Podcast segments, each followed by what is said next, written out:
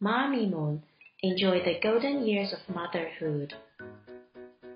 Not Yet by Robert Rosen, publisher Ready Readers.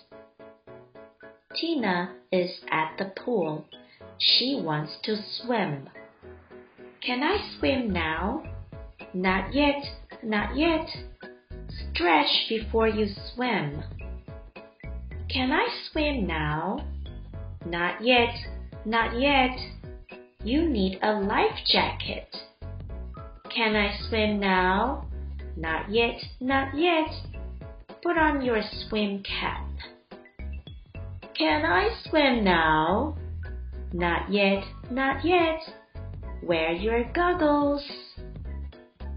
Can I swim now? Yes, you can. Yes, you can. Tina runs to the pool. Time to swim. Don't run near the pool. It's not safe. Stop! Stop!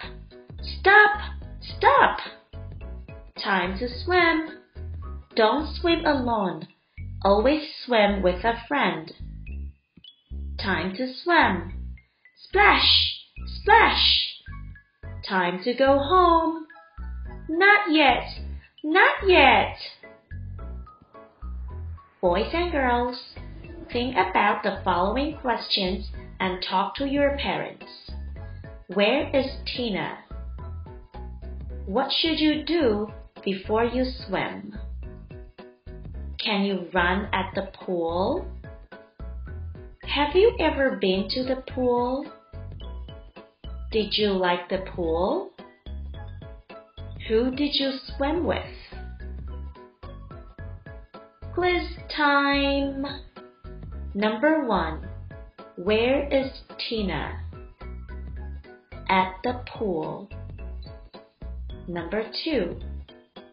What does Tina want to do? She wants to go swimming. Number three.